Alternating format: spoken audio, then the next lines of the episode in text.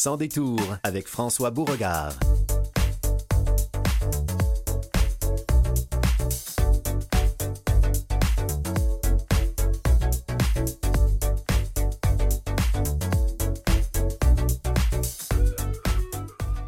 Bonjour tout le monde, ici François Beauregard. Très heureux de vous, retrouver après la pause du week-end de l'Action de grâce. Aujourd'hui, 16 octobre, nous avons une belle émission positive, je dirais. On va parler de choses qui vont bien, qui vont de l'avant. Entre autres, on va parler beaucoup de logement ou d'habitation. Nous aurons Richard Saunier, créateur du projet Logis des Zoniers, euh, qui va être avec euh, nous au bout du fil. Nous aurons également Benoît Doré, vice-président du comité exécutif à la Ville de Montréal, qui euh, nous entretiendra de la bonification du programme de subvention pour l'adaptation des domiciles euh, offert par la Ville de Montréal. Monsieur Réal Lauzon, directeur de l'école secondaire spécialisée Irénée Lucier, euh, une école qui vient tout juste d'ouvrir, qui remplit un besoin immense auprès de la population. Euh, une, belle nouvelle ici dans la région de Montréal. Élisane Pellerin nous entretiendra de ce qui se passe ailleurs dans le monde avec la revue de presse. Mais pour commencer, chronique bien-être avec notre collègue Julie Châtelain.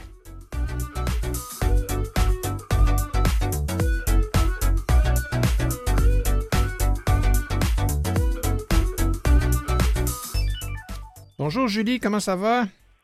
Ça va bien, toi, François? Ça va super. La dernière fois qu'on s'est parlé, je pense que tu allais courir un marathon ou quelque chose comme ça? Oui, oui, oui. Je suis allée, euh, c'était euh, le, le, dans le fond, le 23 euh, septembre. Oui, exact. Exactement. Ça a bien été? Ça a bien été. Ben oui, ben, ben j'ai fait un 10. Ah, c'est bon? Mais euh, je suis prête pour l'année prochaine. Demain, euh, dans le fond, mon défi, c'est un demi euh, l'année prochaine. Oh là là! Ben, c'est. C'est un an. Ben, tu vas y arriver, je suis sûr. Je suis pas inquiet. Puis, une des façons, justement, de réaliser des objectifs parfois ambitieux, mais réalisables, ben, une, des composantes importantes, c'est avoir de l'autodiscipline. Exactement. Parce que pour se préparer à ça, il faut travailler fort. Oui, ben c'est ça. Euh, c'est pour ça que j'ai euh, choisi de parler d'autodiscipline aujourd'hui pour ma chronique. Mais je voulais aussi, parce que c'est un, un moment, là, l'automne, souvent, là, ça amène beaucoup de défis. Hein. On sait, les journées, en fait, ils raccourcissent, il fait noir, euh, plus, il fait noir le plus tôt. On se lève le matin, puis c'est vraiment triste. Il fait noir. Ouais. le soir, tranquillement, il fait noir de plus en plus, et là, on va avoir un changement d'heure. Il y a beaucoup de personnes qui sont affectées il y a la dépression saisonnière. Donc, je trouvais que l'automne, c'est un moment parce qu'on le sait, ça ralentit. Si on fait juste regarder au niveau de, des, saisons, au niveau de la nature, on le voit. L'automne, on ralentit. On, voudrait coucouner, hein? on voudrait euh, hiberner nous aussi. On, le voit chez, les, chez les animaux qui nous entourent. Euh, les, les, animaux sont plus colleux. ils se préparent, ils se préparent parce que l'hiver, ben là, la nature adore. Hein? Donc, il y a vraiment quelque chose où est-ce qu'on n'est pas du tout dans la même énergie que quand c'est le printemps, puis c'est l'été, et là, tout va vite, et là, on a plein de... C'est effervescent, on a envie de faire plein de choses. Là, oups, ça ralentit. Mais quand ça ralentit, souvent, le défi, ben, c'est qu'on oublie euh, nos bonnes habitudes, on a plus envie de rester écrasé, justement, euh, en train d'écouter des séries. En fait, on le fait aussi pour ça. Là. Ben, les séries commencent Ce qui arrive, c'est que tout à fait, on devient... Ben, la, nature nous pousse à ralentir, alors qu'il y a beaucoup de choses autour de nous qui, elles, ne ralentissent pas. Puis si on veut réaliser ce qu'on veut réaliser, que ce soit courir un demi-marathon dans un an, ben par exemple, ben, il faut commencer tout de suite, mais ça, ça demande ben de la volonté puis de la discipline, puis c'est pas donné à tout le monde. Non, puis parce que justement, tu sais, de dire Ah ben là, c'est l'automne, l'hiver, je veux courir un demi-marathon, mais finalement, je vais m'entraîner juste au printemps et à l'été. ça marche pas comme ça. Ça marche pas comme ça, mais c'est là que ça demande un défi supplémentaire. Et puis l'autodiscipline, en fait, qui est vraiment, euh, tu sais, c'est une compétence finalement qu'on a tous et toutes à l'intérieur de nous. Tout le monde l'a. Mais il s'agit de dire, euh, OK, parfait, je l'ai, je vais travailler pour la développer. C'est pas facile, ne sera juste de dire, hey, je fais mon lit à tous les matins. Euh, c'est un défi. Hein? Il y, a, beaucoup de monde. C'est juste ça, là. Ça prend une minute, là. C'est pas long, là. Mais ça fait partie de l'autodiscipline, d'un moment où est-ce qu'on dit Ah, je le fais, ça ne me tente pas nécessairement, mais je le fais parce qu'en même temps, qui n'est pas heureux d'arriver dans un lit frais? Ben, c'est plaisant, retour euh, de la hein? journée à l'extérieur, d'arriver, puis ben, notre lit est ben fait. ça fait ben, mais, mais l'autodiscipline, ça part d'une Le fait que ce soit agréable, que le lit soit fait le soir avant de se coucher, c'est une motivation dans le même sens que l'autodiscipline va chercher sa, sa source euh, ou son carburant en ayant une motivation. Oui, parce que, comme je dis, l'exemple de faire son lit, mais parce que quand je le fais, je n'ai pas nécessairement les bénéfices.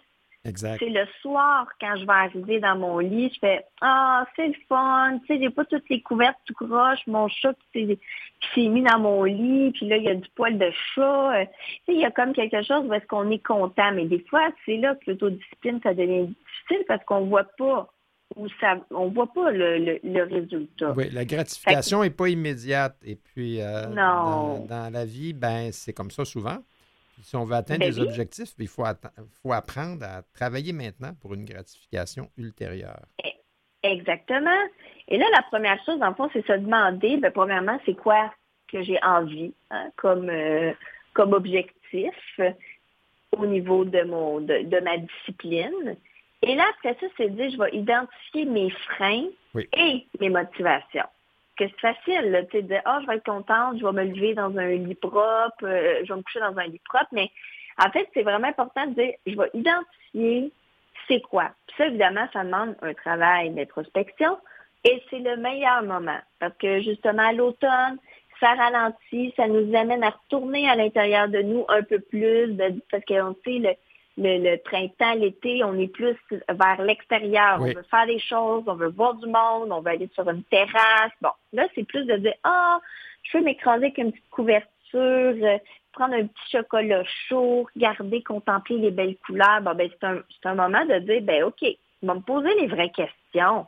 Puis les vraies questions, c'est, ben, pourquoi est-ce que j'ai besoin de plus de discipline? Et, Et, qu'est-ce que je veux réaliser qui va. Il faut avoir des objectifs aussi, puis te dire, j'aime, je veux que dans un an d'ici, je cours, comme pour toi, un demi-marathon. Ben oui, c'est ça. Parce que des fois, là, on n'a pas. On se dit, OK, oui, j'ai besoin de plus de discipline, mais c'est quoi je veux vraiment? Oui.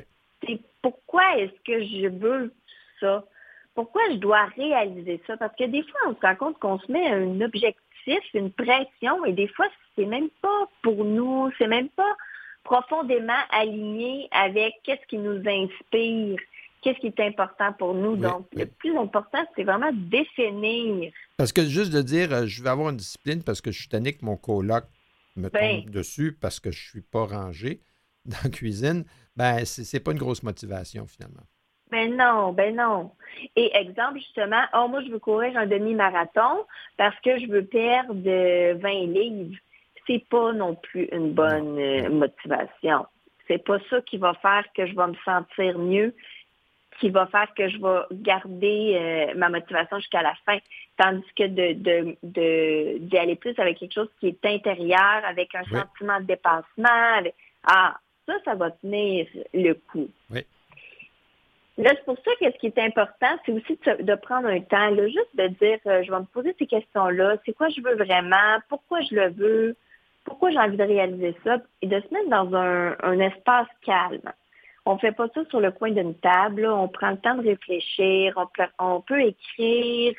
on prend le temps vraiment d'avoir une réflexion. Parce que l'automne, justement, se prête à ça. tant qu'à cocooner avec ben une couverte et un chocolat chaud, pensons à nous-mêmes. Ben, puis, je, pense, tu as, mentionné le fait d'écrire. Euh, pour beaucoup de monde, ça va faire une différence. Le fait de mm-hmm. mettre ça euh, au clavier ou par écrit sur un bout de papier, euh, ça, nous, ça nous engage vis-à-vis -vis nous mêmes oui, exactement. Tu sais, ensuite, quand je disais de définir qu'est-ce qu'on veut vraiment précisément, c'est pas d'y aller avec quelque chose de flou. C'est d'y aller avec quelque chose de, de vraiment euh, plus euh, spécifique. Si on veut avoir un, un, une motivation qui va durer, que ça soit de changer une habitude, comme là, c'est le temps aussi, il y en a plusieurs, là, on va entendre, vont dire ça. Ah bon, là, OK, là, pendant l'été, euh, j'ai pris euh, plus d'alcool, euh, j'ai fait un peu moins attention. Bon, ben là, c'est l'automne, il faut que je me prépare parce que là, j'ai Noël qui s'en vient, puis là, je vais encore pour faire attention. Ouais. Ouais, Mais encore une fois, peut-être que là, à ce moment-là, c'est plutôt l'œil des autres qui devient notre motivation. Et ça, c'est pour faire attention. Euh, mais oui, mais c'est pour ça qu'à ce moment-là, la motivation ne va pas rester. C'est pas assez profond.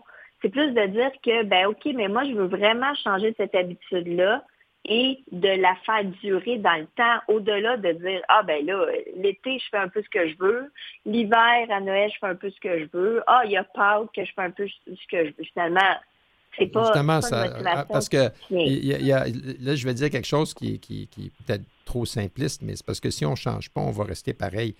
Alors, ben si, on veut que quelque chose de nouveau et de positif arrive dans notre vie, ben, il faut accepter qu'il va falloir euh, prendre un autre chemin pour y arriver. Exactement.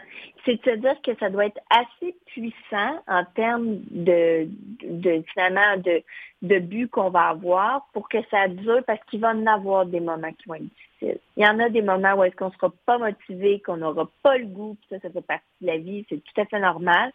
Mais c'est qu'on aille vraiment finalement notre euh, que dans le fond, c'est ça, tu sais, que ça s'appuie sur quelque chose qui est vraiment important. Comme exemple, tu sais, il y a comme quatre domaines le plus d'influence qu'on peut retrouver. Il y a la santé, la famille, l'argent et euh, finalement la personne elle-même, donc ça veut dire plus croissance personnelle, apprentissage. Si on regarde au niveau de la santé, souvent il y en a plusieurs qui vont dire ça, ils vont dire, ah ben là, ok, je dois arrêter cette habitude-là, je dois bouger plus parce que là, ah, mon corps va moins bien. mon corps, je commence. Pas, là. Exact. Ouais, c'est ça. Je le sens, je monte deux marches, je suis essoufflée, ça n'a pas de sens. Puis en plus, ben là, mon médecin m'a dit Ah, surveille ton sucre. Ouais, c'est ça au niveau de la santé. Ça va être quelque chose qui va faire qu'on va rester accroché quand on va trouver ça vraiment difficile. Parce qu'on le sait, là. Là, il y a. Oui, il y a urgence. Il y a urgence. Oui, ouais, c'est ça la famille, ben, en fait, ça va être tout ce qui va, qui va concerner l'entourage les plus proches. Combien de personnes, comme exemple, le meilleur exemple, c'est euh, Patrice Godin, qui court maintenant des ultramarathons. Ben, Patrice Godin, à 40 ans, qui fumait, qui buvait, qui mangeait tout croche, qui a dit Wow, hey, je suis un père, j'ai des filles, je veux donner un modèle à mes filles. Exactement. Puis je veux être là pour elles euh, quand elles vont grandir. puis... oui. Le, oui, le plus longtemps possible. Donc, ça aussi, c'est une motivation qui va être assez forte, que ça va durer. Dans l'argent, qu'est-ce que je veux dire par là? Que ça va permettre de réorganiser le monde selon nos attentes. Donc, de dire, OK, ben, euh, moi, je le sais, euh, là, je prends trop d'alcool. Euh, bon, ben, si j'économise cet argent-là, ben, ça va me permettre de faire quelque chose. Ben, souvent, les gens ont de la difficulté juste à se faire un budget, puis d'avoir ah, ben un objectif qui va qu'on va atteindre va nous, souvent nous motiver à faire la, la partie fastidieuse qui est d'avoir de, se faire un budget puis de suivre nos dépenses puis ainsi Oui, et des fois juste de dire Hey, ben garde, j'ai arrêté telle habitude et là je mets je mets quand même cet argent-là dans un petit pot. Ouais. ça peut donner un exemple qu'après un an, tu peux partir en voyage. Là. Exactement. oh mon Dieu, OK, il y en a beaucoup. ça, ça peut être une motivation aussi. Puis évidemment, par rapport à la personne, ben, c'est la croissance personnelle, puis c'est l'apprentissage. Comme moi, courir, moi, ben, c'est ça. Ça, ça, te nourrit, puis il y a un sentiment d'accomplissement. Oui. Euh, ça, peut vouloir dire faire des transformations personnelles parce qu'on se retrouve souvent uh-huh. enfermé dans les mêmes patterns. Euh, puis je dirais que c'est probablement la, motivation la plus profonde, mais ah en même temps, c'est celle qui demande une, introspection plus, plus importante aussi. Plus grande. Oui. Oui, plus importante parce que c'est c'est pas c'est pas à l'extérieur de moi, c'est à l'intérieur. Ça veut dire que c'est moi avec moi. Exactement. Ben, et, pour y arriver, ben, il faut faire beaucoup de petits pas et, et, euh, oui. Euh, euh, souvent, quand on veut faire quelque chose qui est, qui est plate mais nécessaire, au lieu de, de juste limoner, comme on dit, là, puis tourner autour du pot, ben comme euh, il faut juste comme arrête d'y penser, puis fais-le. Puis, euh, oui, ben comme c'est comme faire de la vaisselle. Là. C ça me dit ça me tente pas. Oui, mais un jour ou l'autre, il faudra que je la fasse. Alors, je suis aussi bien de la faire. Ben, oui, oui. puis moi, ce matin, là, j'avais pas le goût de sortir de mon lit. Là, j'avais pas le goût de m'entraîner. Là.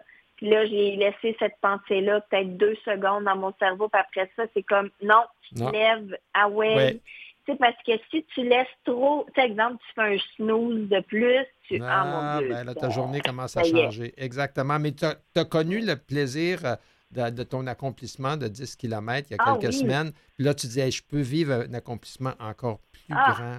Ben là, ça, ça, ça, te nourrit. Ben merci beaucoup, Julie. Hein? Eh ben, Alors, euh, on, va tous euh, prendre le temps de regarder en dedans de nous, trouver des motivations, puis euh, travailler pour accomplir, accomplir nos rêves.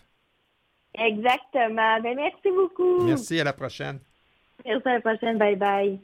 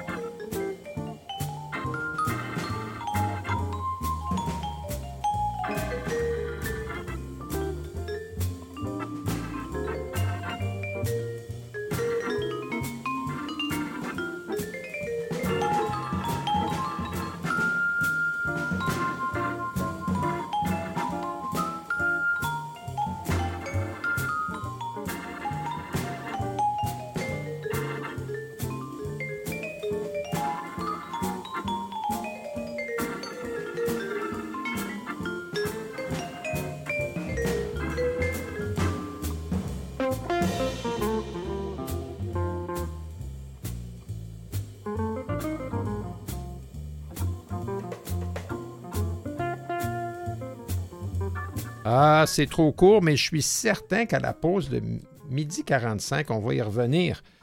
Euh, c'était Johnny Hammond Smith. Hammond comme les orgues, parce que c'est le surnom qu'on lui a donné. Ça s'appelle Opus de Funk. Euh, c'est une pièce originale euh, qui a été en fait à l'origine écrite par Harold Silver. On parle de de jazz, euh, mais on va parler aussi d'école. voilà, on a le plaisir d'avoir avec nous en studio M. Réal Lauzon. Bonjour, M. Lauzon. Bonjour, bonjour. Vous êtes le directeur de l'école secondaire spécialisée Irénée Lucier, école qui vient tout juste d'ouvrir ses portes, mais en même temps, c'est comme, c'est comme un grand début, puis en même temps, c'est comme un, aboutissement. Et c'est une continuité aussi pour toute l'équipe et euh, d'Irénée Lucier. Alors, parlez-nous d'abord de l'école elle-même physiquement, où est-ce que c'est? Qu'est-ce qu'on y retrouve? Donc, l'école est située euh, sur la rue Hochelaga, près de Pineuf. D'accord. Donc, euh, nous étions sur trois annexes avant Tétroville, Hochelaga et Plateau-Mont-Royal. Là, oh, construction neuve, partie de zéro, une grande construction, école réfléchi, flambant neuf. neuf. Réfléchi, pensé pour accueillir cette clientèle d'élèves euh, à besoins particuliers donc du Centre de services scolaires de Montréal, donc des élèves qui viennent de tout le territoire du Centre de services scolaires de Montréal. Et, vous êtes prête à accueillir, vous avez la capacité d'accueillir jusqu'à 250? Ah, oui, oui, oui, oui. On veut accueillir jusqu'à 37 classes. Actuellement, on a 33 groupes, donc on pourrait aller jusqu'à 37 groupes au total. Donc, ce qui peut tourner autour de 250 élèves. Wow. Puis ces, élèves-là étaient jusqu'à récemment, comme vous dites, disséminés et les, et les, les gens qui sont impliqués dans l'œuvre éducative, puis dans l'apprentissage de, de, de, ces jeunes-là, étaient eux-mêmes écartelés, si je peux dire, sur des sites qui étaient, un, à trois endroits de la ville, deux, euh, pas toujours adaptés. Alors, c'est comme, c'est comme du. En fait, c'est vraiment une plus-value que l'on a ben actuellement parce que l'équipe se retrouve ensemble. Donc, toute l'expertise est ensemble. On peut échanger et on peut aller plus loin avec cette équipe-là. Et pour les élèves aussi, d'avoir un milieu de vie qui est beaucoup plus adapté. Il l'était avant mais on a vraiment une plus-value en termes de, physique, là, en termes de classe, en termes de, du fonctionnement de la classe. Parce que quand on a réfléchi à cette école-là, on l'a réfléchi en équipe, on l'a réfléchi au niveau des interventions que l'on fait avec nos jeunes, mais aussi pour les préparer à, à l'après 21 ans. oui, oui, ça, on, va revenir à cet aspect-là parce que c'est certainement souvent là que le bas blesse dans le, je dirais, la continuité éducative pour les enfants qui ont des, besoins, des enfants ou des adolescents qui ont des besoins spéciaux. Euh, en chiffre, simplement, dans l'école, il y a 37 classes, jusqu'à 37 classes, des locaux spécialisés en art, musique, euh, informatique. Vous avez des, lieux de rencontre de sociabilisation aussi, des locaux d'apaisement et d'isolement, des balançoires euh, permettre parfois de faire descendre un petit peu la vapeur. Euh, un espace de rencontre de type agora, un gymnase, un carrefour d'apprentissage, évidemment, cafétéria, laboratoire culinaire, café étudiant, des plateaux de travail, des salles de soins, des modèles réduits d'appartements. Et donc, comme vous dites, c'est vraiment une préparation à la vie. Tout à fait. Tout à fait. Donc, on amène, on reçoit des jeunes à 12 ans. On, a des écoles bassins, hein, l'école de, l'Étincelle et l'école Saint-Pierre-Apôtre sont des, écoles qui reçoivent nos jeunes avant 12 ans. Donc, on a vraiment un passage avec eux et avec les parents pour connaître leurs besoins, connaître qui ils sont. Et à partir de 12 ans, ben, on les amène au maximum de leur potentiel en fonction de qui ils sont. Donc, idéalement, de les amener vers des activités d'après 21 ans. Si c'est un marché, si c'est d'aller travailler, tant mieux, mais ça peut être autre chose. C'est la vie autonome. Tout à fait. Ça, c'est important parce que souvent, euh, à la fin du, euh, corpus euh, éducatif, au moment de la vie adulte, là, il y a un aspect fiscal où là aussi, la marche parfois est, dure à descendre. Puis, mais en même temps, ben, il y a comme un vide dans la vie de ces, de ces jeunes adultes qui, et c'est pour ça que les partenaires. important de les. Oui, vous n'avez pas fait ça tout seul. Non, absolument. Nous, on vise l'autodétermination de nos jeunes. Donc, on travaille en collaboration avec euh, l'Université du Québec à, Trois-Rivières, qui ont une chaire sur l'autodétermination. Oui. Et on travaille avec la, science, donc, qui nous amène, eux, connaissent ça. Donc, d'amener les jeunes à se connaître et à faire des choix en fonction de qui ils sont. Donc, de vraiment prendre leur place. Ben, et, que ce ne soit pas une imposition sur qu'est-ce qu'ils devraient faire. Tout à fait. Parce, et, et là, on, tombe dans le validisme, là, où euh, on va décider pour la personne en situation de handicap euh, quelle devrait être sa mhm. vie. Parce que, bon, hein, on, peut, on peut imaginer tout ce que ça représente, mais ça, c'est important dans le projet éducatif. Euh, et, il faut que les parents aussi soient impliqués là-dedans. Oui, tout à fait. Notre conseil d'établissement y participe et les parents aussi donc ont été consultés par rapport à ça. Et euh, quand on, dit se préparer à la vie de tous les jours, c'est ça, l'appartement, le modèle d'appartement. Ben, on apprend à faire la cuisine, on, on apprend à faire le lavage, le, séchage, plier son linge, ranger sa chambre. Donc, toutes ces choses-là, on les amène vers l'autonomie. Euh, faire de la nourriture. On a un labo de cuisine, faire de la nourriture pour tous les jours. Mais aussi, on a des plateaux de travail. Donc, des plateaux de travail où on fait des vrais contrats de travail. Là, les OK, d'accord notre clientèle, beaucoup de jeunes ont besoin de stabiliser, de, stabilisation, de quelque chose de prévisible, oui, une prévisibilité. d'avoir des, choses qui sont euh, qui peuvent paraître pour d'autres personnes euh, répétitives, mais qui en même temps, dans des, chez des personnes qui sont neuroatypiques, vont créer un environnement rassurant et euh, dans lesquels ils vont être confortables. Tout à fait. Donc, plateau de travail où on les amène à avoir un horaire de travail, à organiser leur, leur, place pour travailler et de les amener plus tard. Donc, c'est pour ça qu'on a aussi des partenaires comme la Fondation des Petits Rois de Mme Aguillard. La Fondation des Petits Rois ont des, des plateaux de travail pour des adultes après 21 ans chez l'Auto-Québec. Euh, ils, ils, en avaient un peu partout. Donc, nos jeunes, on les prépare à ça. Oui, parce qu'un jour ou l'autre, ça va vers l'intégration à l'emploi. Puis là, il va falloir vivre avec quand même des contraintes, puis des attentes de la part de l'employeur, puis mm-hmm. une productivité minimale à atteindre. Puis ça, souvent, ça crée un niveau de stress qui n'est pas euh, qui n'est pas toujours facile à gérer. Donc, ça fait une transition. Mais ça, c'est pour la sortie à, 21 ans. Mais quand vous les recevez, ils en ont 12 ou 13. Tout à fait. Donc, à 12-13 ans, on n'est pas là-dessus. On est, vraiment dans l'autonomie. Mais vers 16-17 ans, on commence à aller vers les plateaux de travail, les stages. On leur fait faire des stages aussi. Vraiment, pour toute la question de socialisation est très importante, notamment avec nos élèves qui sont TSA. Donc, euh, on met beaucoup, beaucoup d'accent euh, là-dessus, interagir. Donc, vous parliez tantôt qu'on avait une agora à l'école. Oui. Un espace très large où on peut rencontrer toutes sortes de personnes. C'est pas pour tous nos élèves. Il y a des élèves qui se sentent pas bien dans, cette agora-là. Donc, ils ont des, des, trajets alternatifs dans l'école. Mais le but, c'est de les amener et d'être capables. À, à, avoir à accepter le fait que des, des milieux de vie comme ceux-là existent dans, dans, je dirais dans le paysage urbain. Euh, ça, c'est important d'en être conscient. Vous devez faire des jaloux parce que quand même, c'est 60... 17 euh, millions d'investissements de la part du gouvernement. Mm-hmm. C'est pas comme quoi c'est un cadeau, c'est quelque chose qui était nécessaire et qui. C'est pas parce que l'école est magnifique qu'il faut considérer que tout ce concept est, comme quelque chose est un luxe. Non, c'est pas ça.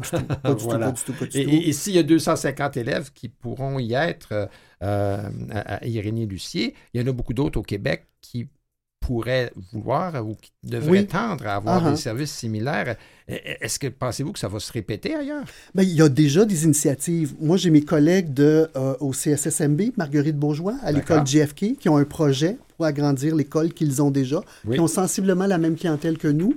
Nous, c'est particulier au CSSDM parce que c'est niveau secondaire.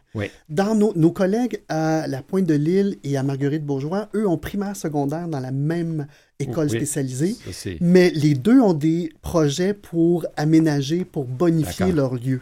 Donc, ça, oui, ça fait des jaloux, mais il y a quand même des, choses qui se font dans ces milieux. Pour faire un mauvais jeu de mots, on pourrait dire vous allez faire école. Je pense que oui. Je pense que oui, tout à fait. Et on s'est inspiré aussi de d'autres écoles. qui existent déjà, oui. Tout à fait. Mhm. Parfait. Mais c'est le début de l'année. Là, c'est sûr qu'au début, euh, peut-être qu'il doit y avoir des fois des petits bugs ou des choses qui accrochent, mais ça, ça, baigne dans l'huile, comme on dit. C'est tout à fait normal. Il y a des ajustements que l'on fait. Les jeunes ont été incroyables. On Moi, je m'attendais à plus de soubresauts de la part de nos jeunes, mais euh, non, c'est une belle rentrée. C'est pas ben, parfait, on s'ajuste encore, mais euh, puis on va, on va continuer à travailler, ça c'est ben, Je vous remercie beaucoup, M. Lauzon, euh, à titre de directeur général d'Irénée Lucie, cette toute nouvelle école spécialisée à Montréal. Merci beaucoup. Un plaisir. Merci, au revoir. De l'autre côté de la pause, on parle logement.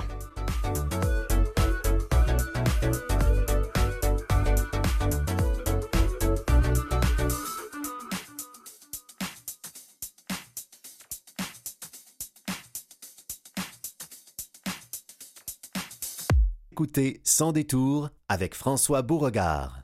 De retour, de retour après la pause. La, prochaine demi-heure, on va parler de logement de, différentes façons.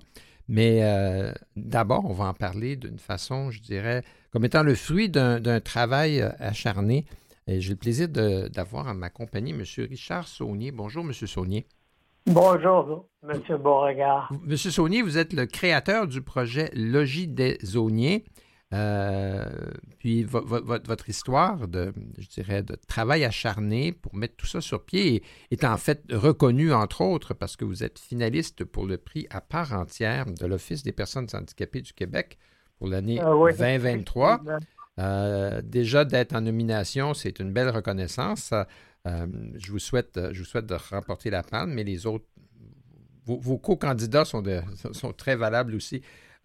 vous avez eu personnellement, vous avez eu une carrière d'organisateur. Vous êtes quelqu'un qui a fait bouger les choses pendant votre vie, de toute manière. Oui, de toute façon, j'ai toujours été un peu euh, organisateur de toutes sortes de choses, mais euh, aussi un communicateur. Oui. Et, il a fallu que vous vendiez votre idée parce que, si je peux me permettre de euh, d'en parler. Euh, au, début, il y a quoi, il y a une douzaine d'années à peu près, vous avez commencé à avoir des, symptômes de, euh, qui ont indiqué que vous aviez la sclérose en plaques. Puis vous êtes tourné vous êtes, vous êtes donné une mission de réaliser quelque chose pour la, communauté, la communauté des gens qui vivent avec cette situation-là. Oui, l'idée m'est venue bien simplement. Moi, j'ai fait transformer mon domicile, mon, mon logement, par le programme d'adaptation du domicile. Et au fur et à mesure que ça se faisait, j'ai décidé qu'il y avait un grand besoin d'une réponse collective à des problèmes individuels comme le mien. Et c'est là que j'ai passé fonder Logis des Zoniers. Mm-hmm. J'ai commencé à bâtir, euh, à construire un CA solide qui m'entoure et qui m'appuie. Et il y a eu différentes étapes, différentes tentatives mais à chaque fois, on, on se faisait dire euh, non pour diverses raisons. Euh, en, en, en 2000, euh, non, en, en je pense que c'était... 2017, ça se peut-tu? Oui, on avait essayé, non, plutôt 2016. D'accord on a essayé, non, 2012, on a essayé d'acheter, euh, on a fait une offre pour l'achat de l'Académie Saint-Michel, qui est une école. Et puis, euh, l'administration municipale, à l'époque, a décidé plutôt de rejeter notre offre et de prendre l'offre de bâtisseurs de condos de oui. voilà. Et quand, quand, on parle de municipalité, ici, on parle de Saint-Lambert, je pense bien. Oui, oui, c'est ça. On juste situer les gens, la ville de Saint-Lambert qui est sur la, sur la rive sud de Montréal, juste au, bout du pont Victoria. Euh, oui. mais, ça. mais ça, ça vous a pas, vous n'avez pas baissé les bras à ce moment-là, vous avez continué. Puis aujourd'hui, ben, on, peut dire que ça a abouti. Oh, ça n'a pas encore abouti. On est en train de négocier avec euh, euh, les gens de euh, l'Office euh, municipal de Longueuil et la mhm. municipalité de Saint-Lambert pour euh, l'achat d'un terrain derrière le 45 en guerre, d'où on pourrait en longueur avoir des locaux pour ben, peut-être une trentaine, une quarantaine, une cinquantaine de logements adaptés ou adaptables. Oui. Parce qu'il faut bien comprendre qu'on ne fait pas ça en, en proc euh, de, des treuils. Non, exact. Oui, oui. Puis, puis, le modèle d'adaptation d'une personne à l'autre selon les besoins spécifiques va changer ou peut changer. Alors, il faut que votre construction soit relativement flexible euh, et, puisse se prêter à différents types d'adaptations. Oui, heureusement, on, compte sur de bons collaborateurs en la personne d'architectes euh, qui ont à cœur notre cause et qui euh, travaillent à, établir les plans et la faisabilité du bâtiment avec euh, un, un, concitoyen, Yves Dagenet, mhm. qui est euh, bien connu euh, parce que il est PDG de la firme Mankes Schooner. D'accord. Oui, oui. Ah ben, ah. là, je le replace, oui. oui. Mais ben, donc, donc l'immeuble, le conseil municipal de Saint-Lambert a accepté de vous céder du terrain. Vous êtes en train de finaliser cette offre? On n'a pas encore finalisé l'offre. D'accord. On doit les rencontrer dans quelques le plus rapidement possible. Et euh, on doit aussi euh, avoir une dernière discussion avec euh, Mme Carré, qui est la euh, propriétaire du, du, terrain de stationnement qu'on convoite pour euh, bâtir l'édifice. D'accord. Ça, c'est le stationnement. Moi, je connais bien Saint-Lambert, euh, M. Saunier, pour y avoir vécu pendant près de 30 ans. Alors, euh, je pense que mentalement, je me fais une petite idée de la carte, mais on va revenir dans un sens plus large. Euh, il y a un besoin de logement pour les personnes qui ont une, maladie qui dégénérative comme la sclérose en plaques. et, ça, pour l'instant, il y a un besoin criant et c'est ça que vous essayez de combler. Oui, c'est pas juste les gens qui, ont la sclérose en plaques, mais c'est des gens qui ont la maladie de Parkinson. D'accord. Ça, peut être des gens qui ont des séquelles permanentes d'un accident de la route ou d'un accident du travail. Alors, euh, c'est euh, vraiment euh, pour tous les gens qui ont des besoins particuliers comme le mien. Parce que malheureusement, ce que la société ou le, le, complexe euh, de, je dirais, du service de santé, euh, ainsi de suite, l'institutionnalisation en CHSLD est, souvent la finalité, là, puis c'est pas la meilleure des solutions. Non, c'est ça. Effectivement. quand vous parliez tout à l'heure de 30, 40 ou 50 logements, ça, le, chiffre n'est pas encore arrêté. Est-ce que c'est une question de nombre d'étages euh, qui va être permis ou... Oui, c'est ça. ça. dépend de, euh, de, dans le fond, des décisions que la municipalité va prendre euh, pour la, permettre le nombre d'étages qui va être construit à cet endroit-là. D'accord. C'est un 6, un 7 ou un 8. Oui. les règles d'urbanisme sont en train d'être revues par la municipalité. Mais est-ce que vous sentez quand même de leur part euh, une ouverture, comme quoi c'est long, mais ça va avoir lieu? Euh, ben oui. En tout cas, on se parle. Ça, c'est important, oui. Euh, on, va, on va pouvoir être fixé, j'imagine, dans quelques semaines. D'accord. Oh, OK. Ah, on, devrait, on devrait d'ici la fin de l'année 23, être capable peut-être même de s'en reparler euh, ici, euh, rendu au printemps prochain, quand on, envisagera la première pelletée de terre. Là. Ben oui, euh, j'espère. on pourrait faire ça. Bon, ben parfait. Ben, je vous remercie beaucoup, M. Saunier, d'avoir été des nôtres aujourd'hui parce que, encore une fois, vous êtes candidat pour finaliste pour recevoir le prix à part entière de l'Office des personnes handicapées du Québec parce que ça fait, ça fait quoi? 11 ans, 12 ans que vous travaillez à, voir est-ce que ce projet-là voit le jour. Là. Puis là, vous touchez bientôt au but, mais ça a demandé beaucoup, beaucoup, beaucoup de travail de votre part là, et, de la part de vos partenaires. Alors, euh, on vous dit chapeau. Merci beaucoup. Ça fait depuis 2009. Oh, ça fait 14 ans, là. Alors, euh, ouais. on vous souhaite que, que vous touchiez au but. Merci beaucoup. Merci. Bonne journée. Bonne journée.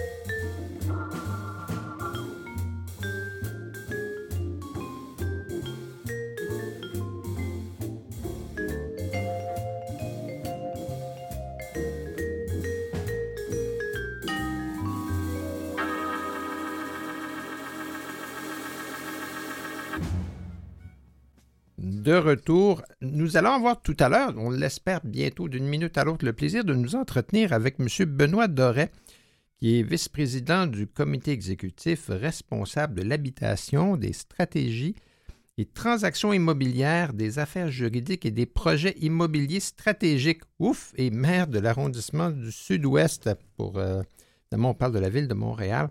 La ville de Montréal a annoncé récemment une bonification euh, de son programme de subvention pour l'adaptation de domicile et en faciliter l'accès. Et, ça, c'est une distinction quand même qui est importante parce que la ville de Montréal gère euh, son propre programme euh, d'adaptation de domicile, alors que pendant ce temps-là, la Société d'habitation du Québec a son programme bien à elle. Et, parfois, là, ça peut peut-être causer de la, un, peu de confusion dans l'esprit de chacun. Mais là, on va parler aujourd'hui bien spécifiquement du programme de la ville de Montréal.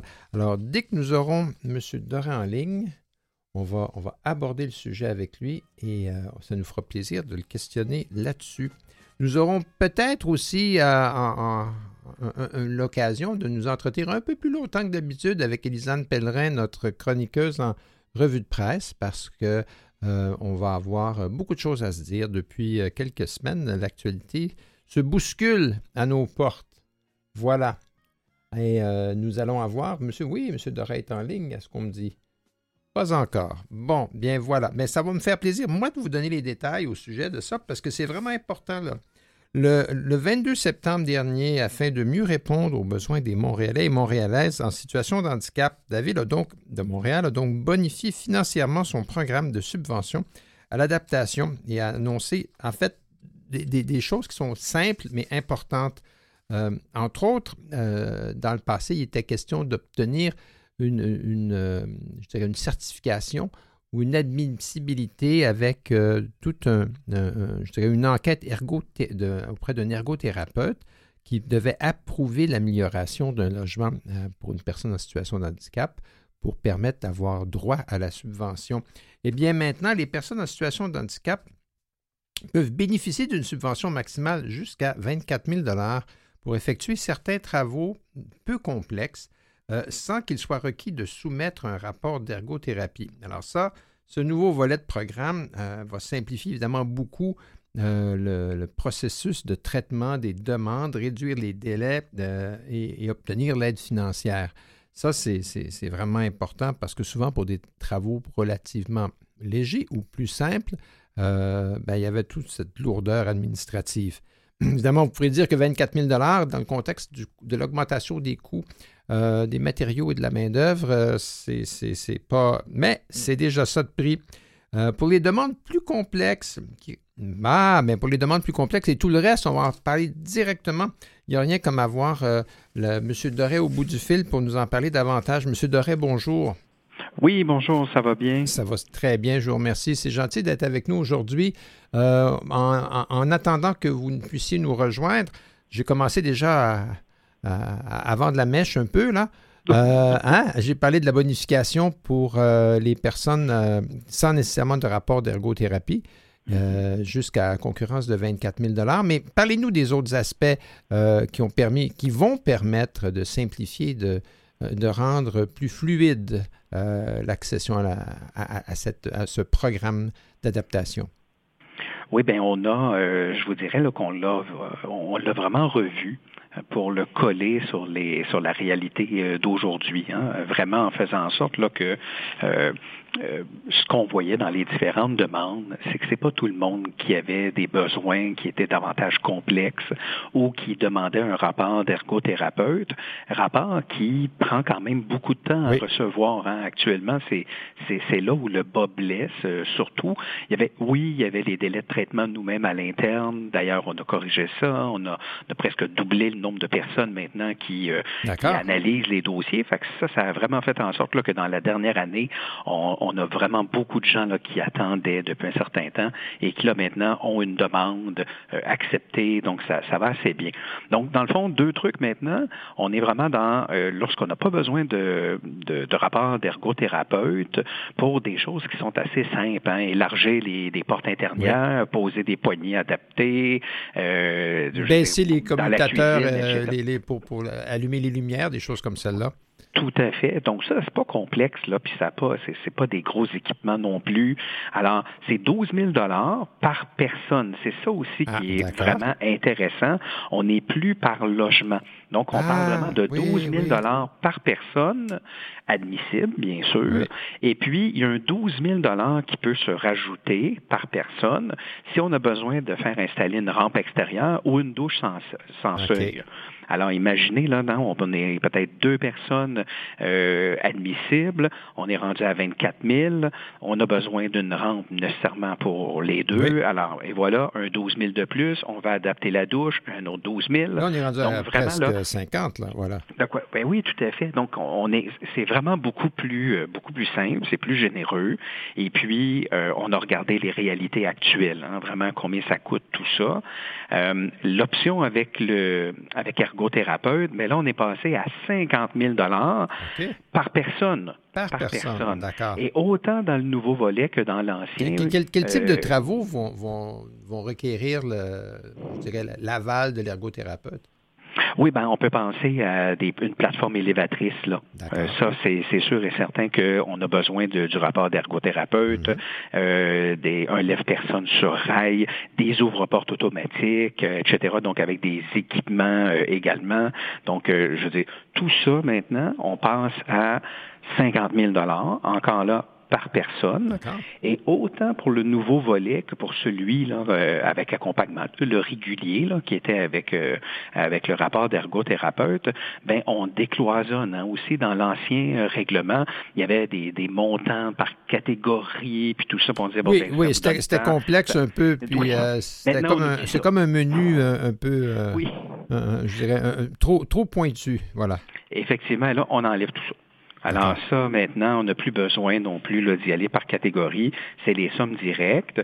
Et puis, euh, il y avait également des... Euh, la bonne nouvelle, c'est que pour les frais afférents aussi, hein, il y avait des différents frais, le rapport de, d'ergothérapeute, etc. Donc, on vient majorer aussi euh, le montant. Alors, quand on l'a présenté, je vous dirais, il y a environ une dizaine de jours à des, à des associations, justement, de personnes qui vivent avec des limitations physiques, personnes handicapées, qui vivent avec un handicap CAP, euh, CLSC, des gens du CIUS également, euh, de coopératives d'habitation. Ça a été vraiment très, très bien accueilli. Ben les gens, là, moi, j'étais vraiment ravi d'être dans la salle. De, voir, de voir les, visages épanouis, voilà. Oui, c'est en plein ça, puis de voir des, professionnels de la santé et des gens qui euh, bénéficient des programmes poser des questions et puis dire, ah oui, ah, c'est là, ah mon Dieu, ça c'est parfait. Ça, on avait besoin de ça. Ça, vous nous avez écouté. Alors pour moi, j'étais vraiment très, très, très content. Puis, je disais, quoi de mieux qu'un chez-soi? C'est tellement difficile à trouver actuellement, ça coûte cher, etc. Donc, vivre avec, euh, avec des limitations fonctionnelles, vivre avec un handicap et se dire, je peux rester chez moi, la ville de Montréal a pensé à moi, ça va aller vite, c'est simple, quand, vous dites, sur des besoins, vous venez de dire ça va aller vite, les, délais de traitement euh, sans rapport d'ergothérapie sont de l'ordre de combien de semaines ou mois maintenant? De, maintenant, on pense qu'on pourrait être environ de 4 euh, à 6 semaines, je vous oh, ben, C'est pas trop mal. Parce que dans le passé, ce qui arrivait, c'est que c'était très lourd, puis des gens se retrouvaient coincés dans un logement non adapté pendant très long, plusieurs mois avant, avant d'y arriver. Puis euh, parce que euh, la crise du logement, pour les personnes en situation de handicap, et ça, je suis certain que dans vos dans, vos démarches de consultation pour créer tout ça, euh, vous en êtes aperçu, la crise du logement est permanente et existe depuis très longtemps. Oui, oui, c'est installé. Puis c'est sûr et certain que c'est difficile pour beaucoup de gens, mais vivre en plus dans un logement qui est mésadapté, euh, où justement hein, notre, situation a évolué, puis on se dit qu'il faudrait chercher ailleurs? Ben non, si ça fait votre affaire chez vous, puis que la Ville de Montréal, avec ce programme-là, on peut faire en sorte que vous restez à l'intérieur, ben c'est parfait. Puis que vous restez à l'intérieur pour y habiter, en sortir, hein, être actif. C'est ça qu'on veut. Alors, rentrer chez soi, le trouver bien adapté à ses besoins, en ressortir, donc vraiment être actif, c'est vraiment ce qu'on veut. Alors, on a visé à faire en sorte de, l'améliorer, le programme, de réduire les délais vraiment euh, d'approbation, euh, différencier, est-ce que c'était difficile, pas euh, complexe ou moins complexe? Je veux dire, maintenant, c'est facile. Là. Vous voyez, vous n'avez pas besoin de rapport d'ergothérapeute. C'est des choses qui sont assez simples, assez, je dirais, de base, mais qui peuvent faire toute une grosse différence. Ben voilà. on est, là. Alors, je pense que, c'est des grandes améliorations. Ben oui, tout à fait. Est-ce qu'il y a une enveloppe? Parce qu'on peut penser que ça va créer euh, le fait que ce soit plus simple, il y a peut-être des gens qui avaient jeté l'éponge, qui vont euh, peut-être demander euh, de façon tout à fait légitime de participer au programme. Est-ce que l'enveloppe budgétaire qui, la soutient est, en conséquence? Est-ce que vous avez prévu d'augmenter la, je dirais, le soutien financier au programme? Oui, tout à fait. Dans le fond, en, se disant qu'on va euh, faire en sorte de réduire les délais et puis de rendre ça moins complexe, moins parcours euh, du combattant un peu. Hein, des fois, c'est par règlement. Hein. malheureusement, on doit y aller par règlement avec des clauses, etc. Donc, c'est un peu difficile. On pense que là, maintenant, beaucoup plus facile, avec nécessairement plus d'argent également sur la table. Euh, on pense qu'il va y avoir pas mal plus de gens qui vont vouloir en profiter. Puis à ce moment-là, on pense être capable de décaisser environ 5 millions de dollars par année. D'accord. Donc, euh, et, évidemment, parce que si vous créez ça, il faut que vous soyez prêt à payer ce qui, ce, qui, va venir derrière, tout à fait. Euh, ça, c'est la moindre des choses. Souvent, les gens confondent le programme de la Ville de Montréal avec celui de la Société d'habitation du Québec. Là, puis euh, je m'excuse auprès de nos auditeurs qui ne sont pas sur la, euh, qui ne sont pas citoyens de la ville de Montréal. On parle d'un programme qui est montréalais ici. Oui, tout à fait. Effectivement, c'est Montréal. Il faut habiter, euh, faut habiter Montréal. Ça, c'est sûr et certain. Mais euh, donc, je, pense vraiment là, que pour nous, on voulait le coller aux besoins des gens. Euh, ça fait trois ans qu'il existe ce, projet, ce programme-là, depuis avril 2020.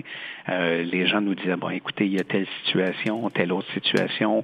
Alors, je pense qu'on a vraiment fait nos devoirs. Puis, je vous le disais là, lorsqu'on a fait la séance d'information, de voir vraiment des gens arriver avec des, questions techniques aussi là sur des expériences passées, puis de voir qu'on abattait les obstacles. Et ça faisait en sorte qu'on démontrait vraiment que pour nous, à, la Ville de Montréal, notre administration, on veut faire en sorte que les gens soient bien chez eux, d'autant plus dans une crise du logement où c'est déjà difficile de se trouver un logement. Alors imaginez quand on a des limitations, et là, de trouver un logement qui est adapté, ça c'est vraiment difficile, puis qui est facilement adaptable, ça c'est une autre chose aussi. C'est autre chose, tout à fait. Mais vous avez consulté euh, en, amont euh, au moment de la bonification du programme, j'en suis sûr. Alors, euh, ça aussi, c'est important dans la création de projets de ce genre-là. Souvent, euh, ce qui fait défaut, c'est la consultation en, amont auprès des personnes euh, intéressées euh, en, tout premier lieu par l'aboutissement. Et c'est souvent là que, rendu au moment du déballement du programme, malgré toute la bonne foi de l'administration publique, on s'aperçoit que, hop, non, on a manqué cette partie-là. Alors, cette fois-ci, vous avez touché la cible. Hein? Ben, je pense bien. Puis maintenant, ben, c'est aux gens à dire, bon, ben, parfait, ce programme-là, il va être adopté sous peu. Là, c'est le conseil municipal. Aujourd'hui, on a fait l'avis de motion le mois dernier. Alors aujourd'hui, on va, euh, euh, on va l'adopter. Donc, dans quelques jours, il va être euh, effectif. Alors, on, invite vraiment les gens, là, vous êtes, vous habitez Montréal, vous êtes Montréalais, Montréalaise. Allez-y, renseignez-vous, allez sur montréal.ca. Vous allez avoir vraiment l'ensemble des, des, des données. Alors, euh, ça devrait très bien se passer. On est très, très, très confiants. Super. Ben, je ne vais pas vous retenir plus longtemps, M. Doré, parce que le conseil municipal commence dans trois minutes. de toute évidence, vous avez euh, un, vote important là. Alors, euh, allez, allez-y. Merci beaucoup d'avoir été avec nous. On se retrouve après la pause avec Élisane Pellerin. On va parler de tout ce qui se passe dans le monde et au Québec.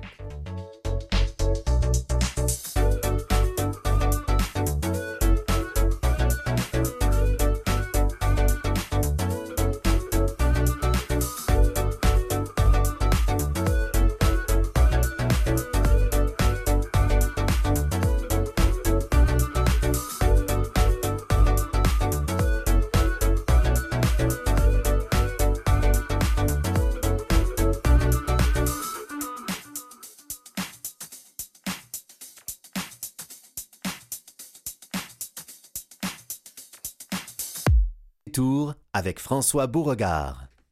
De retour, de retour et de retour avec Élisane Pellerin. Bonjour Élisane. Bonjour. On fait encore une fois la revue de presse. On ne on s'est pas parlé depuis euh, quelques semaines, mais ça n'a pas empêché la Terre de tourner. Non, il paraît que la Terre a tourné quand même. oui, régulièrement. Voilà. Et euh, on, parle encore une fois de sport et de, des Paralympiques.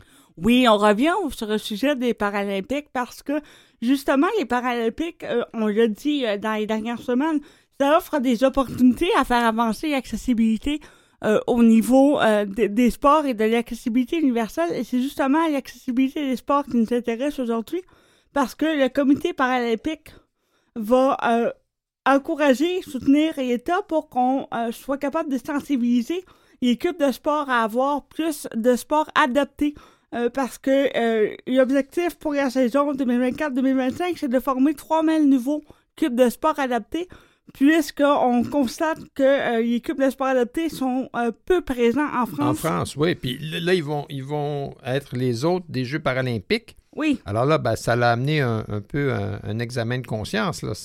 Donc, si, si, les Jeux paralympiques sont à Paris, mais que le sport paralympique sport adapté n'est pas disponible en France, ben, il, y a, quelque chose qui cloche. Donc, voilà, le ministère des Sports euh, et le CPSF et collectivités, les collectivités, locales. Donc, il va y avoir un programme gratuit euh, pour euh, avoir des formations pour rendre notre club de sport accessible. et puis, les gens vont pouvoir donc être s'inscrire pour avoir une formation, savoir comment on rend le sport accessible et comment on peut euh, inclure plus de personnes en situation de handicap dans nos euh, clubs de sport et la formation, donc à la fois théorique et pratique avec euh, des gens qui ont de l'expérience, qui vont pouvoir montrer un peu leur expertise pour être capable de rendre justement le sport plus accessible en France, étant donné une grande partie de la population quand même a des limitations euh, physiques ou euh, d'autres limitations qui les empêchent d'être dans des clubs sportifs traditionnels. Et, d'y participer euh, pleinement exact parce que c'est souvent dans, les, dans ces clubs-là, il y a beaucoup de bénévolat et de bonne volonté, mais s'il n'y a pas de formation, même si on veut rendre notre club sportif plus inclusif et adapté, ben, si on ne sait pas par où commencer, ben ça, ça ça, va être plus long. Parlant d'inclusion, euh, il, me semble qu'on parle souvent de la Bretagne. Ça semble être une terre d'inclusion. Oui, donc on, parle d'inclusion au niveau de l'école. On a parlé aussi dans les dernières semaines, François, euh, avec la rentrée scolaire euh, au mois d'août. Donc, on parle de, l'inclusion ici qui, qui, en Bretagne, serait beaucoup plus difficile que ce qu'on veut bien faire croire. Donc, à chaque entrée scolaire, on se réjouit du côté de la France des qu'on est capable d'entrer de plus en plus de jeunes en situation de handicap euh, dans euh, les réseaux scolaires. Par contre, il y a un papa d'une jeune fille qui est atteinte de, de paralysie cérébrale, qui, Jean-Yves, il y a Oussek qui dénonce le fait que c'est un peu de la poudre aux yeux dans l'optique où il y a beaucoup d'enfants en situation de handicap qui n'accèdent pas euh, sont, à sont encore exclus. Ils sont encore exclus. Parce que, comme on dit, euh, c'est sûr que si un petit chiffre double, ça fait un, gros pourcentage, mais ça demeure pas moins que c'est juste un autre petit chiffre. Donc, on parle vraiment que euh, il y a plusieurs enfants en situation de handicap qui n'ont toujours pas accès à l'école. Ils sont pas du tout scolarisés. Euh, parce qu'on n'arrive pas donc à les inclure dans les programmes et donc pour ce papa-là, euh, c'est quelque chose qui est, évidemment inacceptable. Oui, parce qu'on parle de presque un demi-million de jeunes en situation de handicap en France et, sur cette population de, jeunes qui doivent être scolarisés, euh, on, parle de, de 10 10 qui finalement n'a simplement pas de scolarité. Et puis là, ben là, ça les enferme dans, comment je ça, dans, une vie tout à fait déconnectée de la société. Oui, ben, évidemment, on empêche la scolarisation d'un côté, donc d'avoir des diplômes là, euh, pour leur avenir et, d'apprendre, mais de l'autre côté, il y a toute la socialisation qui est faite avec, avec d'autres enfants qui était possible pour ces personnes-là. Et évidemment, ça, ça met un gros poids sur les épaules des parents, à savoir qu'est-ce qu'on fait avec les enfants pendant qu'on va travailler. C'est souvent des enfants, évidemment, qui ne peuvent pas rester seuls à la maison. Donc, euh, c'est toute une question de, de société ici hein, qui, euh, que le papa en question remet euh, en question et demande des gestes. Des gestes, oui, des actions un peu plus concrètes euh, plutôt que de se féliciter hein, Ah oui, on en, a, on en, a, oui, on en a 30% de plus, mais encore une fois, un gros pourcentage sur un petit chiffre, ça fait juste un autre petit chiffre qui est un petit peu moins petit. Mais, et, souvent, rendu le manque de scolarisation va faire que rendu à l'âge adulte, euh, si on, espère qu'il y ait une intégration au milieu de l'emploi, ben là, ça va être beaucoup plus difficile. Ça va faire un autre problème. Exact. Alors, euh, ça, tout, tout, part de là. Euh, mais on va parler de loisirs. Hein? Loisirs. je sais pas, est-ce que êtes-vous une gameuse? Non, je ne suis pas une gameuse. J'ai arrêté de gamer il y a bien longtemps après avoir joué à Mario Kart. Mais, mais cela dit, moi, je, moi, je connais des gamers euh, qui, qui, vivent avec des limitations et puis euh, la prochaine nouvelle va leur faire plaisir. Oui, donc on parle de PlayStation qui met sur le marché une nouvelle manette adaptée qui s'appelle Access. Donc une manette qui a des plus gros boutons avec un joystick sur le côté qui va permettre aux personnes en situation de handicap, particulièrement les personnes qui ont des handicaps moteurs, de mieux tenir leur manette et de pouvoir jouer plus facilement. Il faut aussi dire que sur la manette, il y a possibilité donc de mettre des, petits bouchons magnétiques pour être capable de changer l'allure des boutons pour mieux les adapter à nos besoins en tant que personne à mobilité réduite. Donc, euh, c'est une nouvelle manette qui est proposée euh, par PlayStation qui va sortir au Canada euh, un, peu plus tard cette année. Parce que la, manette elle-même, elle, est conçue à l'origine pour une main typique, là, avec une capacité de, pression qui est, qui je dirais, standard.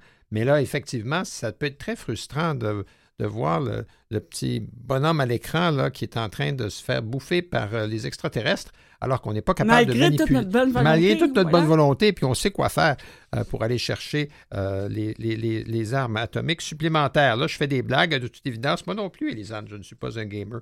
Mais ceux que je connais, c'est vraiment une partie importante de leur existence et, je respecte ça tout à fait. Puis ils ont le droit de s'amuser et d'avoir des manettes adaptées. Ben ça, c'est une bonne nouvelle. Peut-être à temps pour euh, mettre sous l'arbre euh, sous l'arbre de Noël.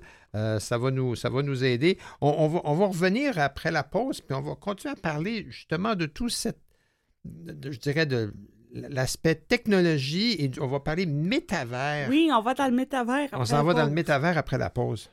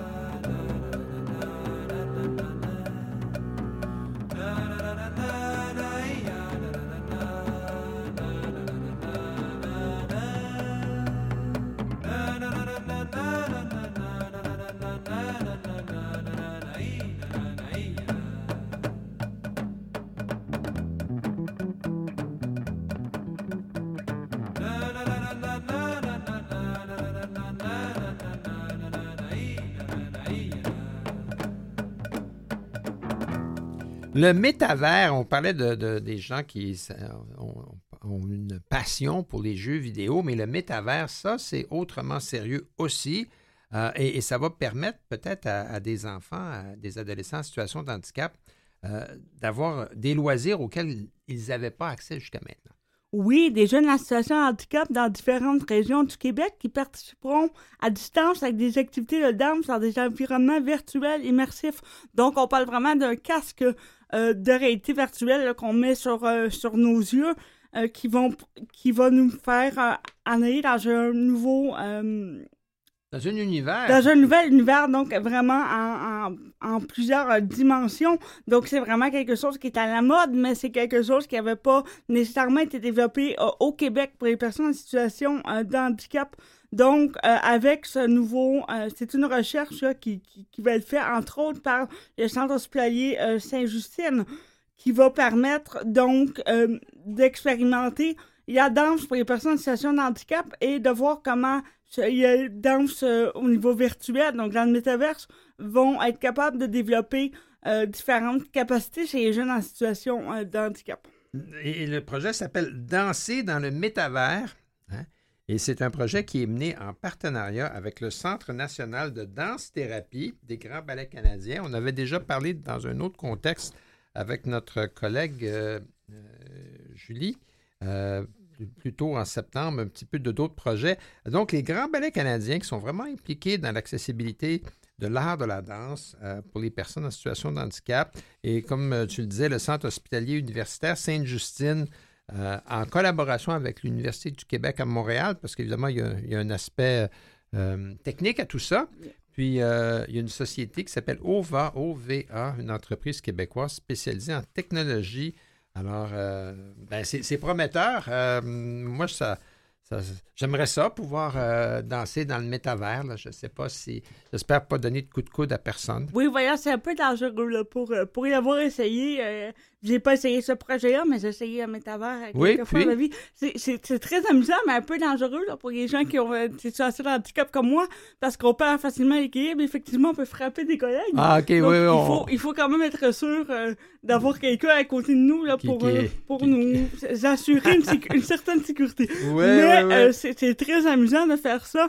Et puis, effectivement, pour les enfants qui ont et des adolescents qui ont des problèmes au niveau du handicap, qui vivent avec un handicap, devrais-je dire, c'est une façon pour eux, effectivement, d'avoir des nouveaux loisirs et peut-être même éventuellement euh, d'être capable de euh, développer de nouvelles compétences, d'améliorer leur force physique, d'améliorer euh, différentes choses. Leur proprioception, puis leur, leur, habileté dans leur corps. Tout en s'amusant. Donc, c'est une façon, c'est une recherche, effectivement, qui va pouvoir emmener d'autres recherches éventuellement.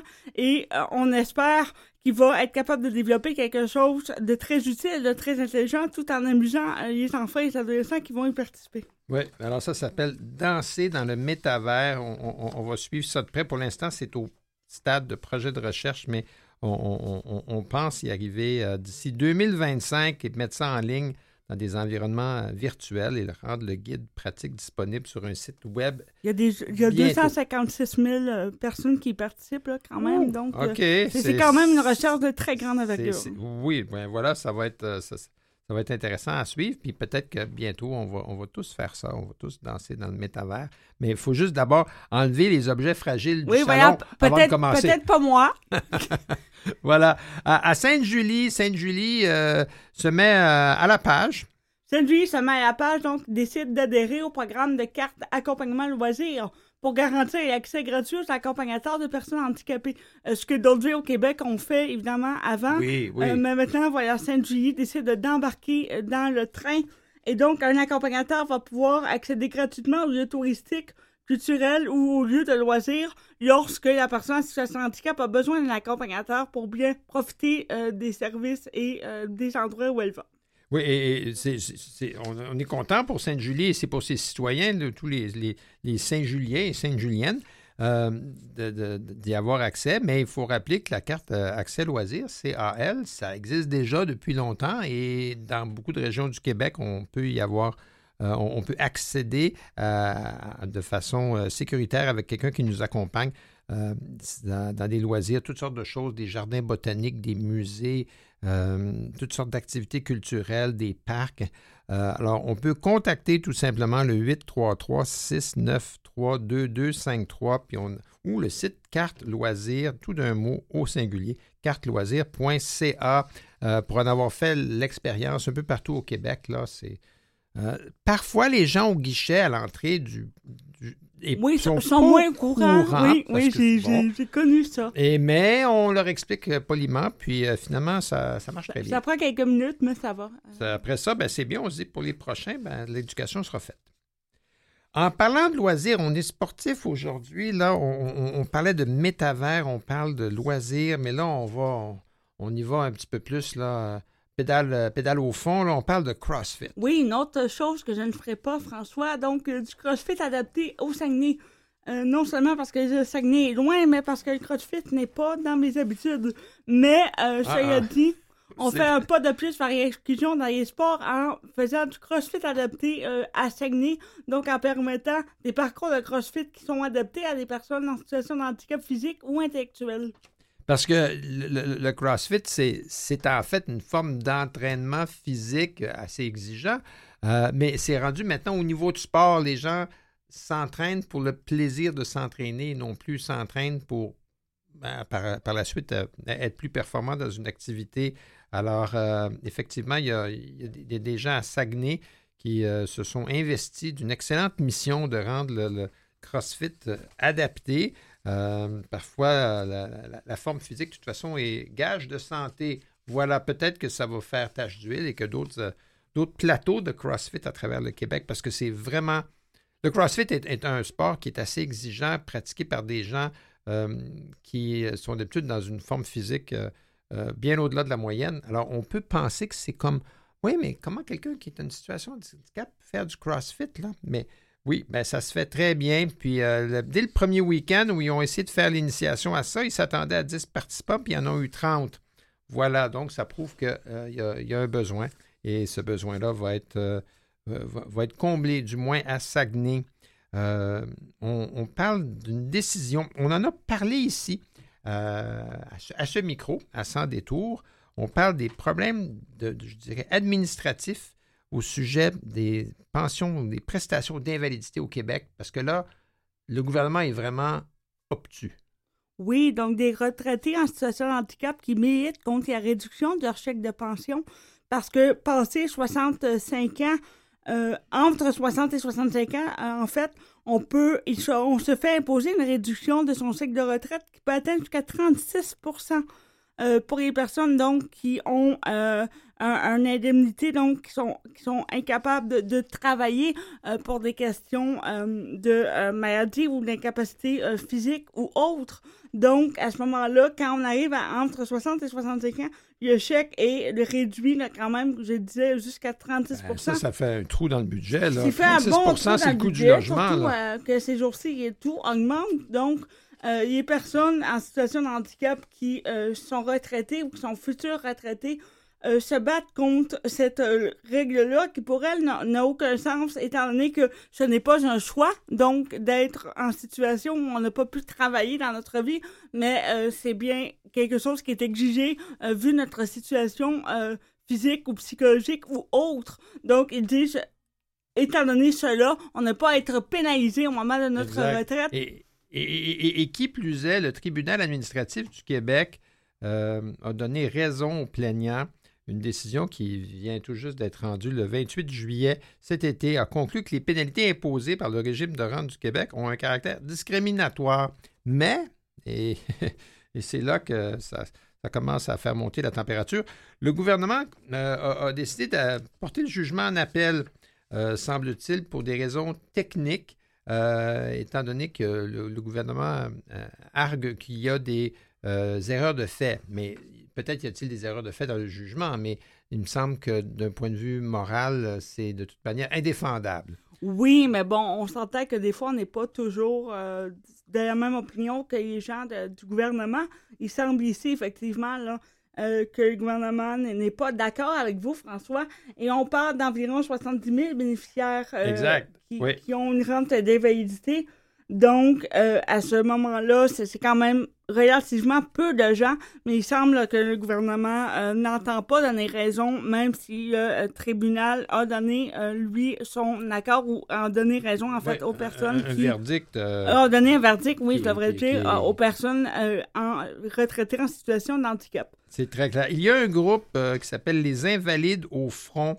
C'est un groupe qui s'est formé sur les réseaux sociaux, justement, pour se mobiliser euh, et dans cette affaire, pour continuer à mettre de la pression, on avait à, l'antenne de Sans détour plutôt euh, en septembre M. Joël Arsenault du PQ, qui est le critique en, matière euh, sociale, entre autres.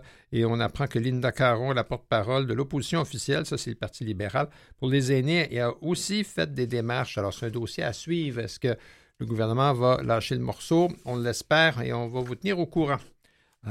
crise du logement. On revient sur la crise du logement. On en a parlé ici, François, il y a quelques semaines. Euh, on parle qu'il y a la crise du logement pour les gens en situation de handicap est d'autant plus pénible, étant donné que euh, le fait d'avoir très peu de logements qui sont vacants, imaginez quand vous avez besoin de logements avec des adaptations. Euh, ça devient encore beaucoup plus difficile à trouver. Et euh, il y a moyen aussi pour les euh, personnes qui ont ces logements-là, donc qui les possèdent, de refuser les adaptations dans l'optique d'investir euh, les gens en situation de handicap et de pouvoir, à, à ce moment-là, au moment où ces personnes-là sont parties du logement, mettre le logement plus cher. Évidemment, ce n'est pas adéquat de faire ça et ce n'est pas légal.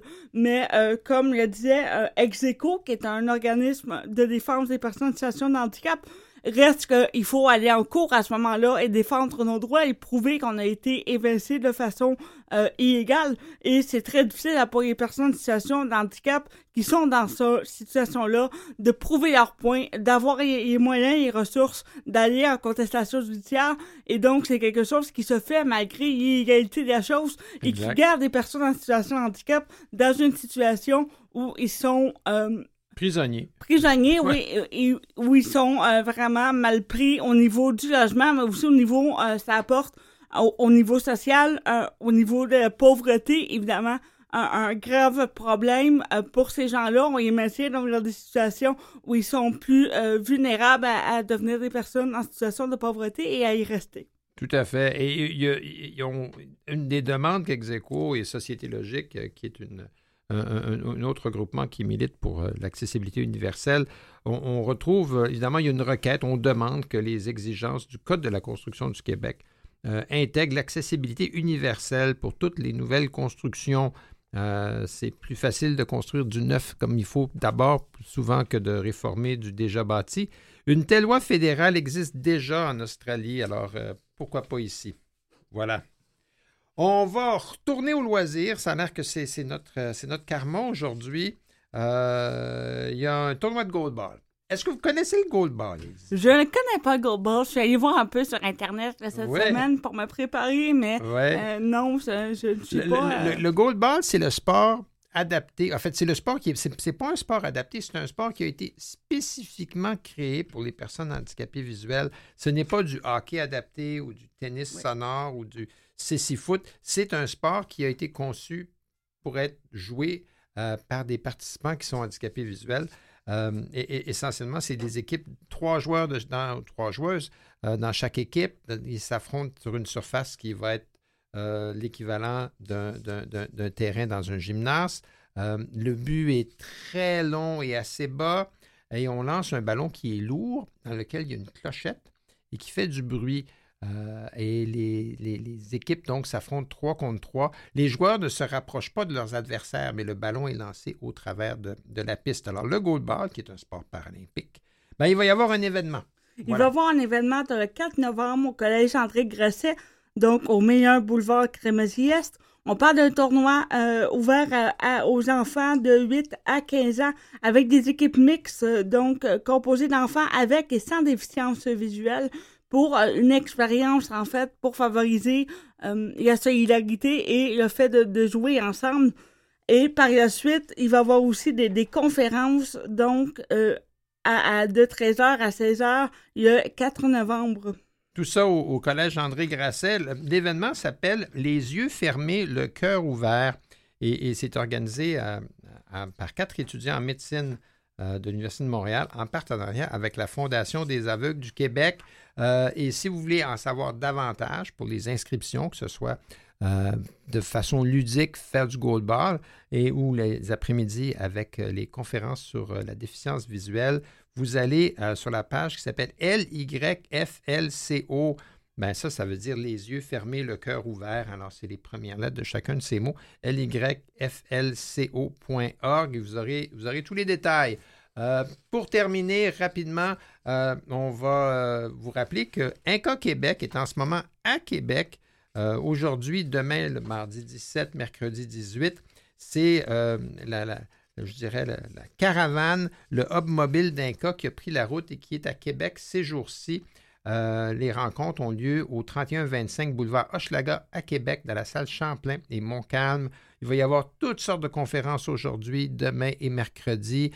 les aides visuelles, la technologie, des, des, façons de, aussi des, des groupes qui, vont permettre à des gens d'intégrer peut-être un handicap visuel récent dans leur vie. Des goûters seront servis. C'est vraiment la, je dirais, la, une sorte de fête du handicap visuel, façon de parler, dans un espace euh, euh, accessible et en même temps accueillant. Alors, tout ça à Québec. Élisane, merci beaucoup. Merci. À la prochaine. Merci à Mathieu Tessier, dont euh, les services ont été fort précieux aujourd'hui et à Claire Guérin à la recherche. On se dit bonjour à la semaine prochaine.